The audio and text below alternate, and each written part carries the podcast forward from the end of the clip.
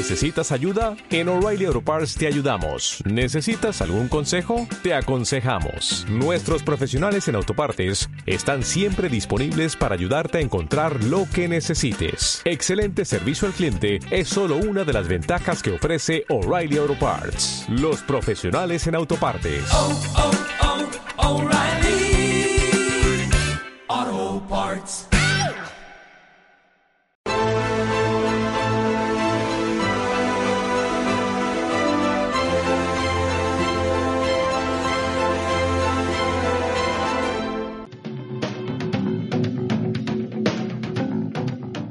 ¿Quieres formar parte del club de miembros de estado de alarma? Sea un suscriptor premium y apuesta por un contenido libre que defiende a España. Te damos varias opciones. Echa un vistazo a las distintas categorías y dependiendo de la aportación que desees hacer, elige una. Con eso aportarás a que sigamos pudiendo crear este contenido. De parte de todo el equipo de estado de alarma, gracias por tu apoyo. Muy buenas noches, espectadores de estado de alarma. Estamos ya en lo que vosotros, según los mails que recibimos en estado de denomináis vuestra sección favorita, sobre todo para aquellos coroneles Chup Chup y Patreons Premium que pagan una importante cantidad por escuchar a Carles Enrique en exclusiva cada sábado. Estamos, Carles, ¿qué tal te encuentras? Hola, con buenas noches. Lo primero, con una calor espantosa. Es decir, he visto aparte que mañana llega una ola de calor. Yo, yo sí, si todavía no ha llegado la ola de calor y hace esta calor, yo no quiero saber cómo será mañana, pero bueno un calor terrible y parece ser que el presidente del gobierno, después de la bochornosa sesión del Congreso, donde no han guardado las medidas de seguridad, o sea, frente al coronavirus ni el protocolo, todo un cachondeo, recibiendo ovación y ahora nos enteramos que se va a tres semanitas de vacaciones como si no hubiese pasado nada. Sí, es dos cosas, has citado dos temas yo creo importantes hoy, es decir, uno, el, tema sorprendente, por llamar de alguna manera, de, de la presencia, de incumplir la limitación que habían acordado en el Congreso todos los partidos, y el PSOE se ha presentado con todos los diputados, es que al final, y lo hemos llevamos diciendo muchas veces, la política ha desaparecido y ahora estamos en el momento de los gestos. Y los gestos ahora a Sánchez se ve que le apetece recibir aplausos, que salgan los vídeos donde la gente le aplaude, que haga los chascarrillos como el que ha hecho Abascal diciéndole eh, no presenta la moción de censura ahora porque se irá de vacaciones, claro. El Congreso estará cerrado, más que nada. Vamos a ser un poco serios y sinceros. Y como bien dice, Sánchez no se va un día de vacaciones, no se va dos días, según parece se va a ir tres semanas de vacaciones, como obviamente como si fuera un, un, esforzado trabajador que ha estado haciendo lo mejor para el país y poniéndonos en la, en la cúspide, digamos, de, del registro de muertos, del registro de parados, del registro de desempleados. Pues el señor se va a tres semanas de vacaciones y con más ironía todavía, según parece, la primera se va a Lanzarote, a una casa cedida al rey Juan Carlos, que este cedió, perdón, regalada al rey Juan Carlos o al rey José, que este cedió al gobierno español, vamos, según parece, hay regalos que le hacen al rey que sí que hay que aprovecharse y hay regalos que le hacen al rey que hay que juzgarlo y buscarle cosquillas por todos lados parece un poco incoherente, pero bueno, según parece a Sánchez le debe gustar mucho a Casa de Lanzarote, donde, por cierto, hay que recordar que otro gran presidente de este país, Zapatero, sí construyó una pista de baloncesto para jugar sus partidillos. O sea, lo que hace todo hijo de vecino, es decir, te vas de vacaciones dos semanas y te pagas de tu bolsillo una pista de baloncesto para disfrutarla dos semanas. Bueno, un poco cosas que pasan. Y luego, según parece, se va a Doñana, también allá al fresco, también obviamente una residencia oficial, porque suponemos que no cobra suficiente dinero para pagarse él de su bolsillo los viajes. Estamos, lo has comentado, estamos en una situación a veces ya empieza a ser un poco, un poco ridícula en el sentido de que, de que las cosas que se dicen, no por sabidas, no, no son más graves. Y en ese sentido, lo de hoy del Congreso, digamos, ha sido ya la sensación de desfachatez, de vale todo, que nos saltamos una norma, nos la saltamos, que nos saltamos 22 normas, nos las saltamos, que nos saltamos un incumplimiento que habíamos aprobado en el Congreso, nos lo saltamos, que de repente, por recordar algo de ayer, el comité científico existía, pero no vamos a dar los nombres y al cabo de unos meses ya no existía y, y entonces no sabemos que si no existía, ¿por qué no daban los nombres? Porque si no existían no habían nombres.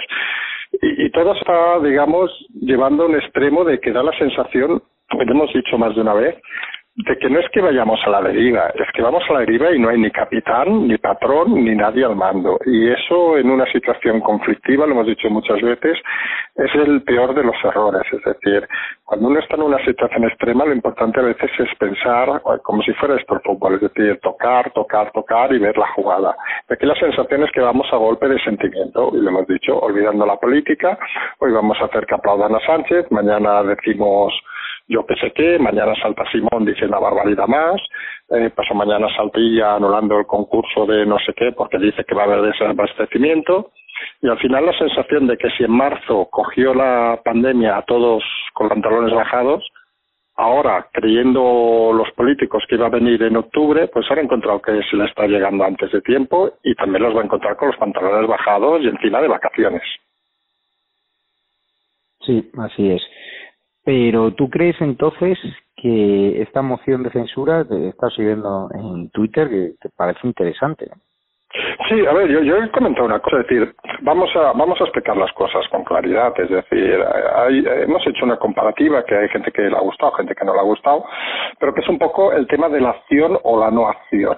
Es decir, la moción de censura es una, un instrumento válido, obviamente a disposición de los partidos. Hasta ahí parece que no decimos nada novedoso. Si los partidos se están quejando a tutti pleni, vamos a decirlo así de claro, pues que ejerzan su derecho a hacer una moción de censura.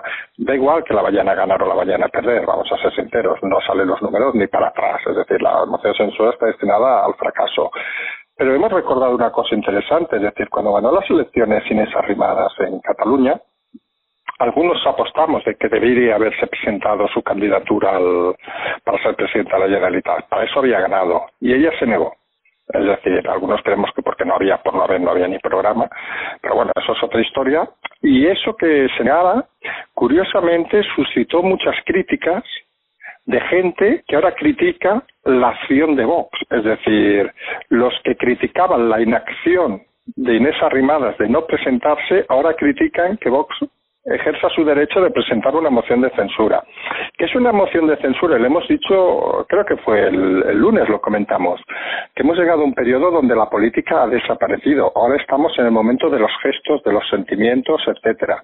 Obviamente, vamos a ser sinceros, la moción de pues, no tiene ni pies ni cabeza. Vamos a decir las cosas claras. Es decir, como política, es una manera de entretener unos días, unas semanas al personal, ¿vale?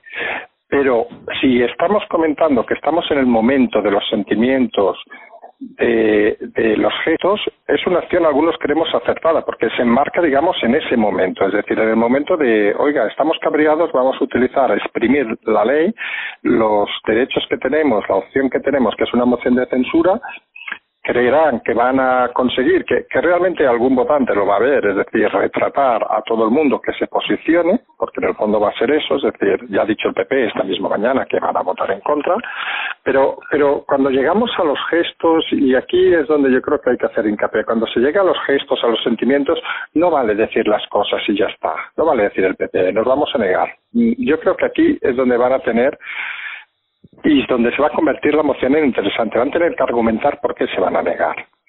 Y algo sí que estamos de acuerdo en un planteamiento que la moción de censura parece más una moción de censura hacia el PP, hacia la oposición que hacia el gobierno. En el sentido de que parece más un disparo a ver qué hace el PP, a, que, a si va a salir o no va a salir. Y en ese sentido sí que parece interesante, vamos a explicar las cosas claramente, y lo hemos dicho alguna vez, es decir, la bifurcación de partidos entre PP y PSOE se va a agrandar, Vox aunque a algunos les moleste, va perdiendo fuerza y aunque a algunos les moleste, ha empezado a salir también una, digamos, un grupúsculo dentro de Vox con un nuevo partido, que creemos algunos que no va a pintar nada, pero bueno, no deja de ser un tema conflictivo interno. Y, y en el fondo Vox necesita mover ahora un poco el escenario para un poco calibrar, digamos, hasta dónde pueden llegar.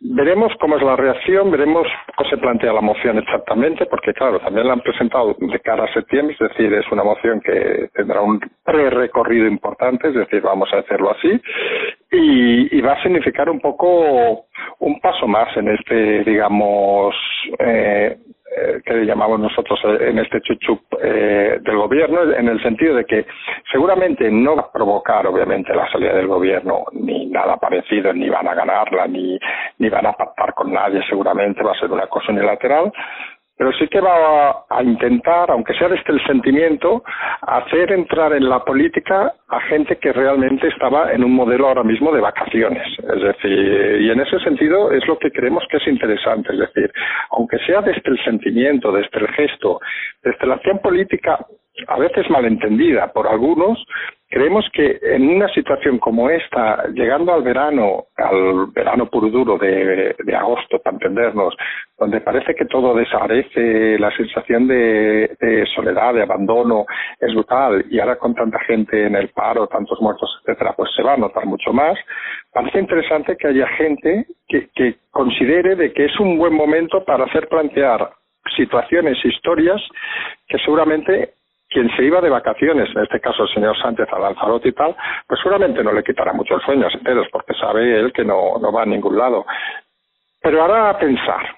Y creemos que hacer pensar en la política española es un tema siempre interesante, sea la manera de que sea como se organice. ¿Cómo está el equipo Zulu? Claro, Pedro Sánchez ha dicho que va a ser una legislatura duradera, fructífera, próspera. No sé, es tanta seguridad la que desliza él sí. y diciendo que no llega a fin de año. Sí, es que es que yo creo que aquí tenemos dos mensajes, es decir, hay mensajes y, y, y, no quiero que nadie interprete que me estoy comparando con nadie, obviamente. Aquí hay el mensaje institucional del gobierno que dice que van a llegar, vamos, yo creo que hasta el 2060, a este paso, yo creo que se va a jubilar Sánchez de presidente. En ese caso, obviamente, en vez de 50.000 muertos ya habría 7 millones, pero bueno, como hay 10 millones de ignorantes que le siguen votando, pues ¿qué se le va a hacer? Y hay otros que seguimos diciendo que este gobierno no llega a final de año. Y los dos parece que nos movemos en el mismo escenario de que no nos movemos de esas posiciones. Obviamente, la decisión final, algunos, y aquí es algo que hemos comentado estas días, algunos creen que la decisión final va a ser de Sánchez y algunos decimos de que la decisión final no va a ser de Sánchez. Algunos seguimos pensando que Sánchez va a ser invitado a salir del de, gobierno.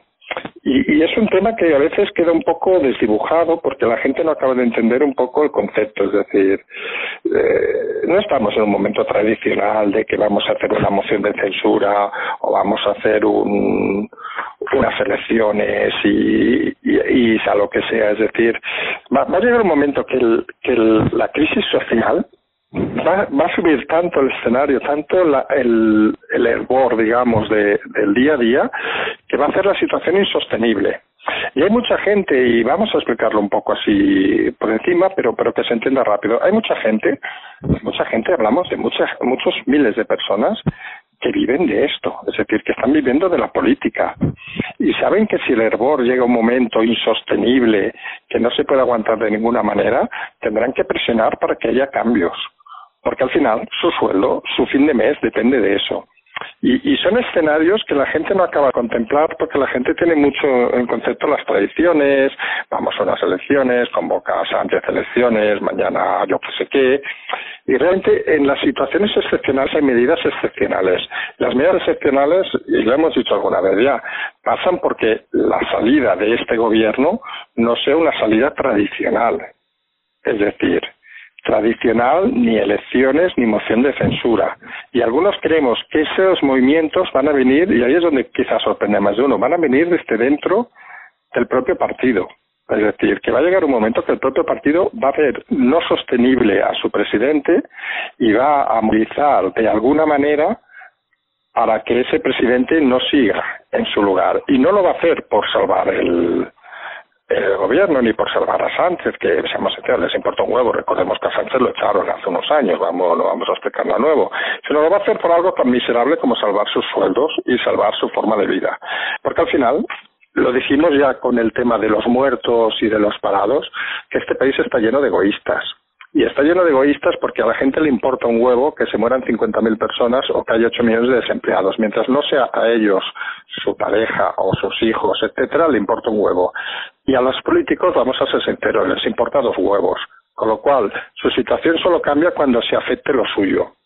Y si empezamos a ver movimientos de bien reducciones de sueldo, bien eliminaciones de ciertos cargos, bien, eliminaciones de ciertas administraciones, la gente se va a enfadar mucho, porque hay gente que lleva 30, 40 años viviendo de la sopa boba y se va a dar cuenta de golpe de que, oiga, ¿dónde me meto yo? Y esa gente, aunque algunos no lo crean, tiene suficiente fuerza interna, porque el PSOE no lo vamos a negar, el PSOE seguramente tiene mucha más fuerza territorial que lo que puede tener hasta el Partido Popular. Pues esa gente, bien movilizada, puede ejercer la suficiente fuerza para que las cosas cambien. Y aquí vamos a ser sinceros. Y el cambio, lo hemos dicho alguna vez, el mal ya está hecho. Aquí da igual que se vaya Sánchez, que lo echen, que lo metan en la cárcel, incluso que sea lo que sea. Porque el problema lo tenemos encima. Es decir, nadie va a solucionar este problema ahora mismo. Entonces, es un poco el, tema del tiempo que hemos dicho, que cualquier cosa que haga acelerar los timings, pues bienvenida será. Es decir, seamos y no creo que tengamos que tener ninguna duda. Si algunos planteábamos que la explosión de la segunda ola, y no podemos admitir lo que algunos teníamos también datos equivocados, sería cuando empezara, entre comillas, el frío a partir de, de octubre, noviembre, finales de septiembre, y se van dos meses, pues todo eso se va a avanzar también contra el gobierno. Porque primero no va a estar preparado para afrontar la situación, segundo no va a tener recursos, cuanto antes sea no habrán llegado todavía los ingresos de Europa y tercero va a tener un escenario parlamentario complicado. A partir de ahí, cada uno puede apostar obviamente por lo que sea. Puede haber que diga que Sánchez va a aguantar 322 años más. Y bueno, y algunos nos mantenemos en que no va a llegar a final de año. Bueno, cuando el tiempo te dé la razón, yo seré el primero en recordar que fuiste tú el único que apuesta por esa vía, que yo cada día la veo más complicada, aunque sí es cierto, yo hablaba con un historiador y me decía que las situaciones que se van a vivir en España de hambre eh, nos abre un escenario incierto donde nadie sabe lo que va a pasar. Exacto, es que yo creo que el gran problema del análisis ahora mismo del análisis, si queréis le podemos llamar político o del que sea, ¿eh?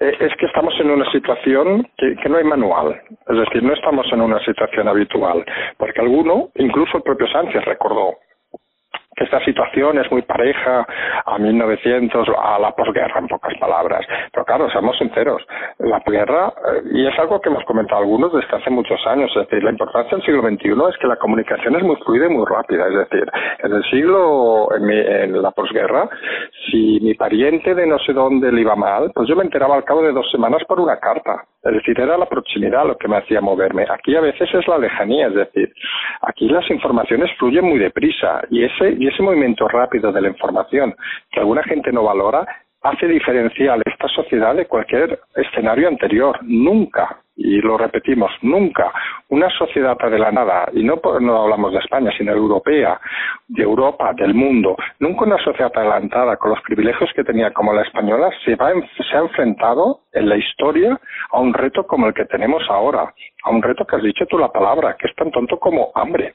Es decir, la gente cuando, bueno, que ya ha empezado a pasar, han subido los impagos de alquileres hasta un 15%, que ha salido la noticia ayer. Es decir, cuando la gente empiece a no tener para comprar en el supermercado, cuando no tenga trabajo donde encontrar, y no estamos llamando a los malos tiempos, sino estamos llamando a la realidad, cuando les despidan, cuando se retrasen los pagos, cuando no pueda pagar la hipoteca y el banco le siga cobrando los intereses y, y, la de demora y la administración le siga exigiendo, o los autónomos, o lo que sea, eh, ¿qué va a hacer la gente? Y, esa pregunta, que es muy simple, que a veces hemos dicho de que, de que al final las situaciones excepcionales se solucionan con respuestas simples, es decir, no hay complicarse la vida en teorías fantásticas ni no sé qué, que pueden existir o no, ¿eh? pero, pero hay que ir a la realidad y la realidad es muy clara. ¿Qué haría una persona? ¿Qué haría? Y no te quiero poner un compromiso, Javier. ¿Qué harías tú, Javier, si mañana no tienes ni un duro en el banco y tienes que comprar al supermercado? Yo. Y no tienes ni un familiar ni nadie que te pueda dejar dinero. Desgraciadamente, ya lo he dicho, o sea, a mí yo jamás robaría, pero va a haber gente que se va a ver obligada a caer en la indigencia y por lo tanto a robar y nosotros no vamos a animar ese tipo de comportamientos, pero hay situaciones de necesidad como las que se han visto en Barcelona. Si yo tengo tres críos, al final, ¿qué vas a hacer? Y la cola de hambre no abasto, pues al final vas a hacer lo que hizo Cristina Fallarás en su momento por robar, ¿no? Sí, sí, es que al final la situación eh, eh, es complicada en ese sentido, es decir, porque estamos en situaciones que gente que no está acostumbrada a esas, a responder estas preguntas se va a tener que enfrentar a ella, a ella en los próximos meses. Y aquí es un poco donde estriba toda la situación. Este tipo de gente no, no tiene la capacidad, no diré la palabra sacrificio, ¿eh? pero no tiene la capacidad, digamos, de gestionar un problemón de verdad. Estamos en una sociedad, y ahora voy a hacer un poco una reflexión rápida, estamos en una sociedad donde un problema, hemos dicho 20 veces, ¿eh? un problema la gente cree que es, yo que sé, que que no tenga reserva en un restaurante o que un problema es que, jolín, no me puedo ir de vacaciones. No, no, señores. Un problema, por no ser, tampoco es dejar de pagar una hipoteca, no deja de ser una propiedad, sino un problema es no tener que comer. Es decir, un problema es estar enfermo mortal, que te estés muriendo y nadie te atienda. Esos son problemas reales, no los problemas que estamos gestionando muchas veces la gente que se preocupa con por todo el respeto, ¿eh? con una estupidez soberana. Entonces, claro, e, eso va a ser la, la, realidad que nos va a poner un poco sobre, sobre la vía. Y en ese sentido, somos una sociedad muy inmadura y vamos a ver la respuesta de la gente cuál va a ser, que al final vamos a ser sinceros, no va a ir Pedro Sánchez a resolver la vida a nadie. Es decir, lo que va a hacer es generar más ira, más odio, cuando empieza a salir sus fotos en Lanzarote de vacaciones mientras gente todavía no ha podido ir ni a, ver a sus muertos, para entendernos, o gente que no ha podido cobrar el ERTE, que son 150.000 personas todavía, o gente que sabe que lo van a despedir mañana porque su empresa no tiene un duro, o hostelería, hoteles que están cerrados porque no hay recursos, no hay turismo, y vean que el señor Sánchez se coge el Falcon y se va de vacaciones a Lanzarote con su familia, no, no sé, es decir, en un país normal, pues la gente se cabrea. En este país, bueno, a lo mejor la gente acepta todo y nos llevamos una sorpresa y, no cambia nada, pero algunos creemos que no va a ser así. Carles, en normal, en la gente normal, que, que la media sea gente leída y versada, se cuenta y el gobierno reconoce que nos mintió con el comité de expertos y que no existe ningún comité de expertos para una desescalada que ha sido un auténtico desastre, somos el país que peor ha gestionado la segunda ola del coronavirus y el gobierno emite en bloque. Le digo un país normal, pero... No, no, pero es que es normal y, no... Sí, sí, pero no por citar otros ejemplos, pero en un país normal, un presidente que plagia la tesis doctoral dimite, pero para, ir un poco a la historia, ¿eh? Es decir, en un país normal hay muchas cosas que no pasarían. Aquí siguen con las campañas de marketing, siguen con las olas, con los aplausos, con cosas que realmente uno, uno se sorprende. Uno, yo ya no sé si la palabra es indignarse, porque al final seamos enteros, la indignación tampoco nos lleva a ningún lado, es decir, a cabrearte más, menos, y, y al final hay que analizar. Y, y lo que hay que hacer muchas veces es intentar buscar eh, los puntos, digamos, débiles de este gobierno. Y este gobierno no es que a puntos débiles eh, de gran nivel, sino que es que prácticamente no, no dan una derecha. Es decir, lo de hoy de Salvador Orilla, de anular el mega concurso de, de, de todos los temas sanitarios, es que llama al cielo. Es decir, e, es que es la sensación de lo que hemos dicho, barco a deriva, sin patrón, sin marineros y sin nada. Y, y los que no somos mucho de mirar arriba, pensaríamos, joder, que nos coja confesados.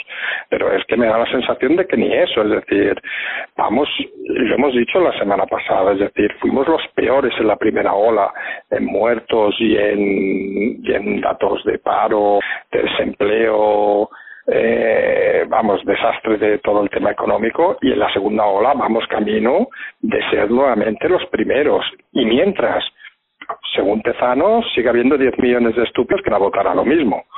Bueno, mira, a lo mejor tenemos el país que nos merecemos. Es que lo hemos dicho por activa y por pasiva. Es decir, seguramente estamos en el país que nos merecemos. Gente idiota gobernada por un idiota. Es que no tiene más explicación.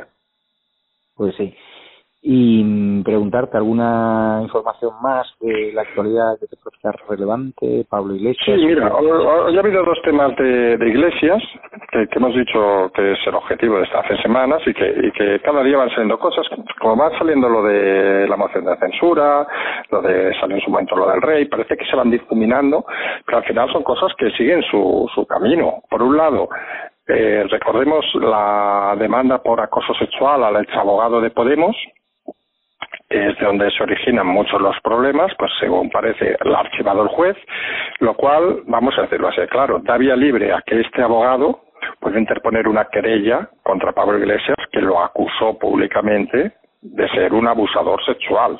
O sea, que no estamos hablando de tonterías, es decir, ya sabemos esa habilidad que tiene Pablo Iglesias muchas veces, como recordó Sandra Golpe, de ser más un tertuliano que un vicepresidente, tanto en los tweets como en las tontadas que dice, pues ahora tiene otra.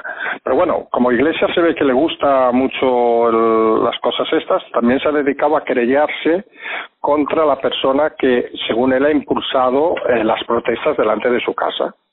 Bueno, cuanto menos es una información curiosa, es decir, se ve que la libertad de expresión para algunos no existe, igual que os acordamos que los scratches solo son válidos para unos y para otros son un atentado a la libertad, pues según parece lo de manifestarse ahora también quieren prohibirlo. Es decir, al final este país nos va a quedar en que solo se va a poder hacer lo que los señoritos del PSOE y los señoritos de Podemos quieran hacer, porque si no, no tiene mucha, mucha lógica. Pues tenemos otra querella que ya veremos por dónde acaba, se acaba que la archiva el juez o la acaba estimando, y realmente eh, lo de Pablo Iglesias es, es aquella sensación de, del, del, de la fiera, digamos, que está atada y que intenta revelarse de mil maneras y cada vez que mueve una cosa se rompe una pata más.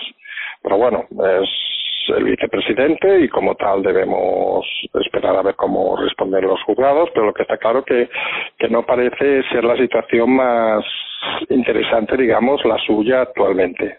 Hoy, Carles, me acuerdo de ti, he llegado a Barajas, no había prácticamente ni Dios, las cintas de equipajes, la mayoría paradas, o sea, es todo un, solar, o sea, ya te digo, los controles de temperatura allí estaban activados, pero ni siquiera ningún turista de mi pasaje ha sido parado para ese control de temperatura. Es decir, las máquinas existen, pero no, no las usan.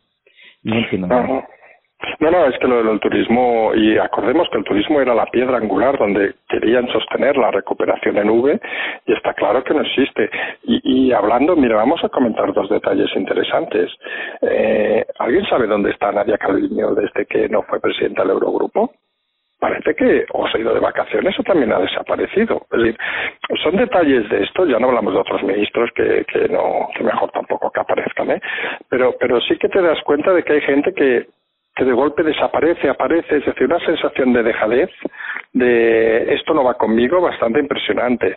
No hay que olvidarse tampoco, y lo llevamos comentando hace semanas, con el resfriado, digamos, del COVID, nos habíamos olvidado de Cataluña, en la que en próximo, en principio, el próximo otoño habrá elecciones y donde los presos han vuelto a la prisión. Es decir, hemos vuelto a ver la situación que comentamos en su momento y que a algunos les desagrada, les desagrada mucho, empezando por el vicepresidente Iglesias, que todavía no entiende la visión de poderes. Es decir, los jueces o el sistema judicial, guste o no guste, sea lento o no sea lento, tenga errores como puede tener, al final está solucionando marrones que en algunos casos también han sido problemas suyos, es decir, porque seamos sinceros, uno de los errores que se esgrimió del juez Marchena fue en haber puesto la condición de que los presos no pudieran salir en un periodo mínimo. El juez prefirió no ponerla confiando en la buena voluntad de los políticos y al final ha tenido que ser el tema rehecho porque obviamente los políticos se lo habían pasado por el forro. Entonces, e, esa supuesta buena fe, algunos creemos de que el sistema judicial puede pasar una vez, dos veces no va a pasar y está claro que hoy ha salido de que no solo no les van a permitir ese tercer grado, sino que incluso no les van a permitir salir a trabajar, es lo que está pidiendo la Fiscalía. Es decir, no puede ser de que si una de las cosas que tiene la democracia es que todos somos iguales ante la ley, pues si son todos, somos todos. Y todos quiere decir políticos, el que ha robado hamburguesa y el chorizo que ha atracado un banco. Entonces, en ese sentido, los políticos catalanes que están en la cárcel, vamos a decirlo claramente, para quien se la haya olvidado, son delincuentes condenados. Es decir, no estamos hablando, como decía Junqueras, eh, de que somos una gente honrada que nos quiere todo el mundo. Hombre, les querrá, obviamente, cierta parte de la población les querrá, no lo vamos a negar, pero hay mucha gente que los ve simplemente como lo que son, unos delincuentes condenados, igual que ven al señor Puigdemont como un chorizo fugado, y no pasa nada por decirlo, es decir, las cosas son así de claras y, y da la sensación en este país, y lo hemos dicho alguna vez, de que esa famosa frase que algunos siempre nos gusta acordar de ahora no hay que hablar de lo que no toca de Jordi Puyol, parece que se confirma, es decir, el miedo a, a lo políticamente incorrecto no decirlo. Y ese es el, el, origen muchas veces de los males que tenemos, es decir, y volvemos, pero no para, para, para volver a explicarlo, al tema de la moción de censura, es decir, oiga, si se puede hacer la moción de censura, que la hagan. Y, y si algunos consideran que es ridícula, que es ridícula, pero pueden hacerla así, pues que la hagan, ya les tocará defender. Y si luego el electorado considera que han hecho el ridículo, ya les castigará, pero déjenla hacer, es decir, porque a algunos nos extraña que se presente una moción se, se publicite más bien una moción de censura para de aquí un mes, un mes y pico, y haya salido en tromba el PSOE, el PPE, todos sus medios de comunicación a criticarla. Dices, pero si tan, perdón, ¿eh? la vulgaridad, si tan mierda es la moción de censura, ¿para qué perder un minuto en cotarla? Es que estamos en las incongruencias a veces que tiene este país. Es decir, oiga, si a mí, eh, voy a citar algo que nos afecta a veces a ti y a mí, Javier, es decir, si cada día, del amigo que no tiene padre, eh, que busca al padre cada día, si cada día estuviéramos hablando de él, le estaríamos dando importancia. Si consideramos que es un miserable que, que pierde el tiempo, oiga, pues déjenlo hacer las cosas. Si la moción de censura es una pérdida de tiempo, ¿para qué hablan de ella? ¿Para qué abren los telediarios? Los medios de comunicación, obviamente, pro gobierno, ¿eh? La, la rapidez en el Partido Popular, en Teodoro García Gea, en desestimarla, no entiendo, o sea, podría sí, sí, sí, sin haber, sin haber ni escuchado nada y, y eso y eso te da la sensación y, bueno, la sensación no, eso la que te confirma es que les ha cogido con el pie cambiado. Que luego coger con el pie cambiado un partido político no es no es suficiente para movilizar a nadie, seguramente, es decir, no deja de ser una broma de entre comillas, ¿eh? en la política, es decir, es un trapicheo a ver si tal y bueno, y nadie se va a acordar de aquí tres veces. Pero al menos mantén las formas, es decir, tú no puedes negar en cinco minutos que es una moción de censura y decir que no la vas a apoyar sin haber escuchado nada. Es decir, pero no haber escuchado nada, que te imaginas que va a ser una cosa torticera, que se ha hecho en el fondo para enfrentar al PP, para intentar darle un pequeño zarpullido al PP. Seguramente nadie lo va a negar, pero es que señores, yo es que a veces pienso que cojones es la política. Jugar a eso, eso es política y eso sí que es una cosa que se debe hacer. O, o es que en política solo podemos presentar cosas que sabemos para aprobar. Entonces, ¿qué hacemos mañana? Todos los partidos de la oposición los eliminamos porque como no van a aprobar ninguna ley, les quitamos voz. Carles, acuérdate cuando ocurrió la sentencia del caso Gürtel y se presentó la moción de censura contra Rajoy. Al principio la gente no daba un duro ella y luego la izquierda jugó muy bien al miedo, Ciudadanos también contribuyó y al final, fíjate, la serie catastrófica de dichas que provocaron la caída de un gobierno de Rajoy que en términos económicos lo estaba haciendo bien. O sea, con lo cual, sí, pero, Vox, el PP podría haber sido un poco más inteligente, ¿no? No sé. Sí, en eso estoy de acuerdo, pero, pero sí que sí que hay una cosa que yo creo que la gente debería saber, es decir, que cuando presenta, presenta la moción de censura en su momento Sánchez eh, contra Rajoy, ya la tiene apalabrada y cerrada. Es decir, no la presenta y que sea lo que Dios quiera, la tiene cerrada es un pequeño matiz, ¿eh? es decir, pero por eso mismo, es decir, algunos sí que creemos que la moción de Vox es un canto, digamos, divino, es decir, pero, pero aunque lo sea, y, vamos un poco a, la esencia de la política, es decir, es que la política, la, yo, y eso lo tengo muy claro, es decir, la, la gran política o la política buena no es la que solo busca victorias, es la que asume derrotas y es la que sabe que una derrota puede convertirse en una victoria, es decir, y en este caso, hacer una moción de censura que sabes que no tiene recorrido, yo lo veo una cosa natural. Es decir, es como hacer una campaña de marketing en la empresa que sabes que esa campaña te va a dar beneficio, pero te va a dar imagen. ¿Y la imagen qué valor tiene? Y al final eso es lo mismo, es decir, a veces se nota de que, de que hay mucho político y mucho periodista y mucho opinador que no tiene ni pajolera idea de qué es la empresa privada ni, ni cómo se hacen las cosas. Es decir, y no por citar, pero algún político que sí que sabe que es la empresa privada podría opinar algo muy parecido. Es decir, cuando tú llegas a una situación de estas, eh, tú haces campañas de marketing donde tú sabes que el ingreso económico no va a ser suficiente, pero el ingreso en imagen va a justificarte la inversión. Y en el fondo, en este caso es algo muy parecido. Vox hace una moción de censura que sabe que no va a dar el resultado, obviamente, de cambio de gobierno, y algunos lo tenemos no claro, sino lo siguiente, pero desconocemos si se gestiona bien, si va a dar un buen golpe de efecto o no electoralmente, es decir, de cada ellos en su pequeño farpullido que hemos dicho contra el PP. Y si así es, volvemos a la frase que hemos dicho y que has comentado al principio, es un tema interesante, es decir, es una opción válida que tienen en sus manos y mejor probarlo que no probarlo. Es decir, en ese sentido, algunos vemos que, que es una iniciativa, digamos, en cierta manera loable. Los que sean o tengan todavía mentalidad más adolescente, esto es como cuando te gusta una chica. Si no le dices nada, nunca vas a saber si estás con ella. Pues claro, al final es prueba de efecto horror, es decir, vas probando y mira, y, y en este caso parece que es una decisión, creemos al menos interesante. Pues así es, Carlos Enrique. Pues muchísimas gracias. Nos vemos el viernes y correcto. Espero que sobrevivas al calor. Muchísimas gracias. Si, si el viernes no te hablo es que es que he fallecido en el camino, pero yo ah. creo que aguantaremos.